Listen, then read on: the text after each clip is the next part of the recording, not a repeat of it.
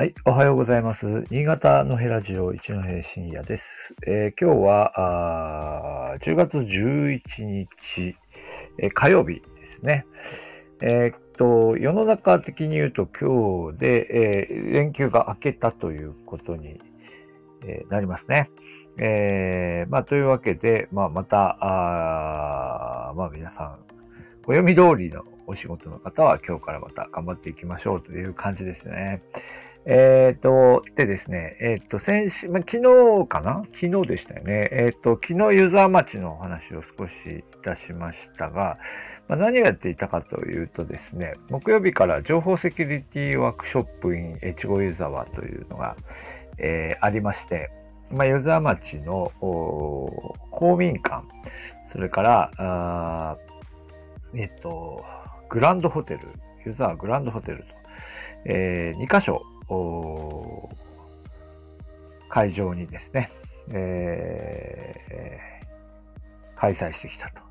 いうことなんですが、えっ、と、まあ、もともとはですね、えー、もともとま、湯沢町公民館、まあ、ここが、だから300人ちょっとぐらい入るスペースで、まあ、そこでこうずっと開催してたイベントで、もう20年以上やってるんですが、えっ、と、だんだんだんだんですね、情報セキュリティに関する世の中の関心が、まあ、高まる中で、湯沢町公民館にはもう入りきらないということで、えー数年前からですね、ナスパ湯沢っていうですね、まあ、ちょっとこう、なんていうスキー場と直結のちょっと上のところで開催するようになりまして、まあ、ここが600ぐらいだったかな。えっ、と、まあ、全部の、あの、なんですか、宴会場みたいなのをぶち抜きにして、600人ぐらいのイベントを開催できるというので、そこに移転して何年やったんでしょうかね。何年かやりました。で、えーで、まあ、そこ600まではちょっと全部集まりきらないかなぐらいでしたけど、でもまあ、運営の方で、えーまあ、行っちゃうかもっていうぐらい、それぐらいの規模まで拡大していたんですよ。で、で、この規模の、実はユーザーマチでこの規模の会場って他にはなくて、えーまあ人口8000人ですからね、なかなかそういう大きい箱もない中で、まあようやくそこまで行ったんですが、えっ、と、まあその後ですね、えーコロナに、コロナ禍となりまして、2020、2021と、えーまあ2回オンライン開催だったんですけど、まあ3年ぶりで、えーリアル開催ということになりました。で、まあでも3年ぶりでリアル開催はできたんですけど、えーでもこう、ナスパユーザーは、あのー早めに抑えるということがやっぱりできなくてですね。まあというのもね、その、やっぱり1年間の間で、まあ、この10月の状態がどうなってるかっていうのは、なかなか予感、予見ができないので、まあかなり早い時期に予約しようとしたんですけど、結局取れなかったと。えーで、まあでも取れなくても、取れなくても、まあなんとかやりきろうと思って、こう会場をこう、じゃあいろいろまた探していくわけですけど、まあ今度は今度、その公民館とかですね、まあそれぞれの施設もまた、その思い切って、あの、全面的にお客さん入れるっていうわけにもなかなかいかなくて、半分ぐらいとか、結構大きい場所を借りても、まあ半分ぐらいしか入れられないっていう、えー状況になって、まあどうするこうするっていう ことでですね。いや、本当にもう、あのー参加募集を始めたらもうすぐ埋まっちゃうみたいな状況で、さすがに申し訳ないなというので、まあいろいろ吸ったもんだで議論した挙句、最終的には、え2会場の間をこう、オンラインで、まあ映像としてはつなぐと。同じ街の中にいるんだけど、つなぐっていう形にしまして、えーそれで、まあ、だから300人規模ですね。ようやくそこまでなんとか、えー持っていくことができました。えーですね。あ、あ、あの、おはようございます。えー、コメントありがとうございます。えっと、で、300人規模のイベントに、までは、まあ、なんとか持っていくことができて、でですね、えっと、グランドホテルと、えっと、湯沢町公民館というのは、まあ、駅を挟んで反対側なので、まあでも、あの、ナスパと、ナスパのような施設と違って、ちょっと上の方じゃなくて、あの、駅のえー、両サイドに分かれているんですけど、まあ、駅地下っていうこともあってですね、まあ、歩けるんですよね。まあ、あいにくちょっと雨だったんですけど、まあ、なので、歩けると、まあ、いい面もあって、その、なんていうか、あのー、こう、まあ、みんなちょっとこう、歩歩きますよね。まあ、実は、あの、実は感染対策があるので、その2つの会場の間を、あの、一般来場者行ったり来たりしないでくださいっていうことで、まあ、実は、あの、反対側にいたお友達とはなかなかこう、まあ、交流しづらかったりしてですね、まあ、ちょっと難しい面もね、あったんですけど、まあでも、それでも、えっ、ー、と、夜のセッションはまた別申し込みにして、ホテル会場に、えー、集約したので、まあそこで会いましたとかね。えー、まああとはこう、あの、あれですね、夜こう、お店とかで会ったりとか、まあ、そこら辺あんまりこうね、あんまりこう、あの、主催側としては夜のお店の方はね、感知してないんですけど。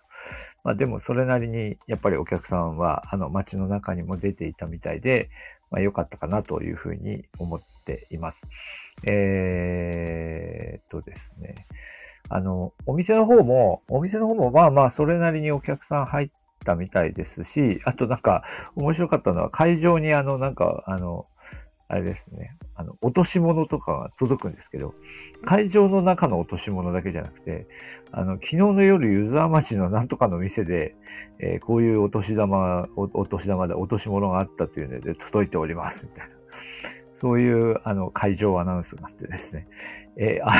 の、それ、それ一般の人のもあるかもしれないじゃんとか思うんだけど、まあでも多分なんか明らかにね、えー、その、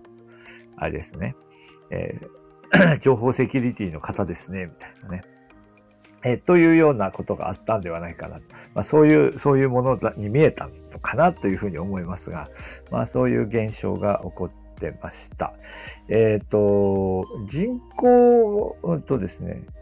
人口8000人の町で、まあ、湯沢町、今回もちょっとゆっくり見て歩くことはできなかったけど、公民館の近くに、シェア、シェア、えー、シェアハウスみたいなのもできていたし、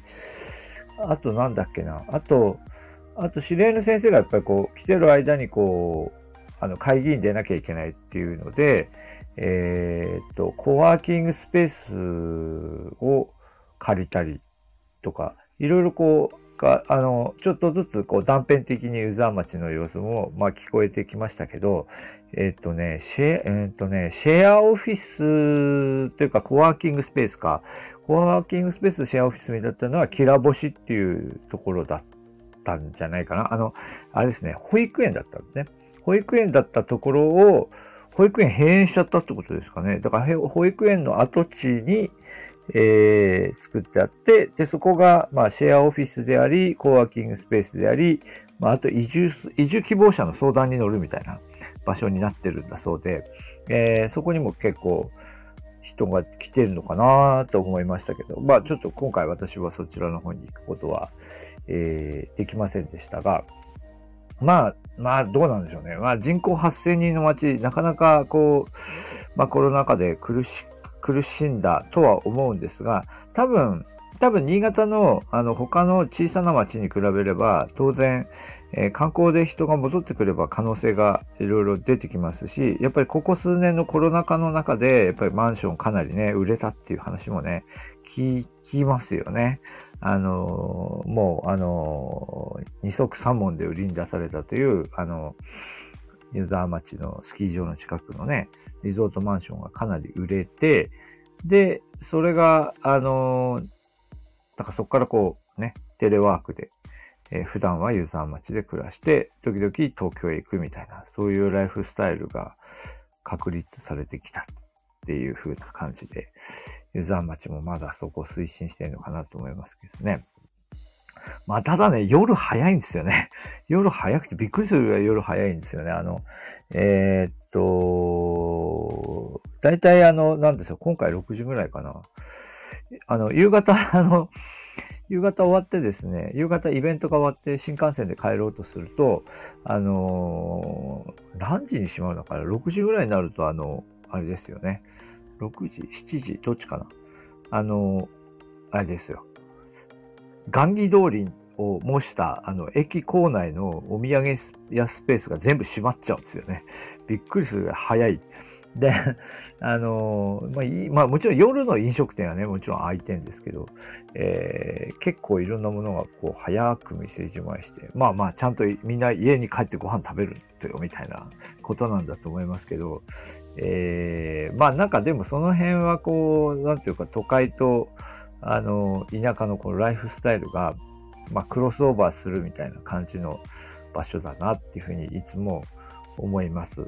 で、えー、で、その、まあ、ユーザー、その、我々のやってるイベントそのものも、こう、なんていうか、ユーザー待ち文脈みたいなものは、まあ、全然なくて、えー、本当にあの、日本というか、世界というか、えー、情報セキュリティの世界で、えー、起こっていることなので、場所は関係ないといえば関係ないんですけど、でもまあ、ユーザー町の町民の皆さんが関心を持つ内容を話しているかというと、そういう感じではないので、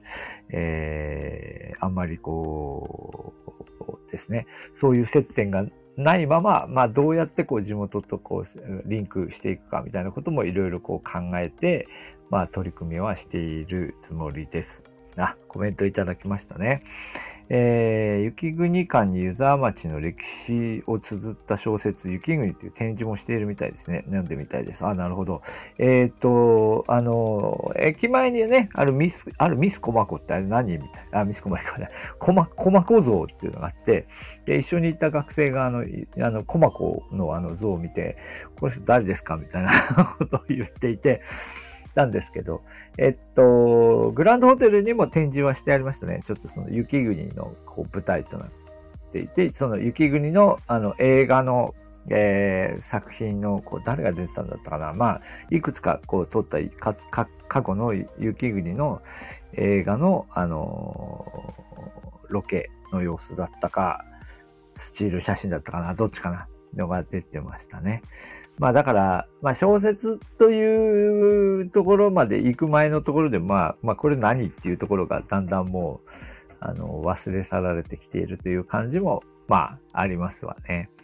えー、まあ、というようなところでしょうかね、今日はね。はい。えっ、と、まあね、毎年こう、こういう感じでユーザー町には行くんですけど、結局なんか仕事して帰ってきちゃうので、あんまりこうゆっくりなんかこう、ユーザー町のいろんなものを見たりっていう機会は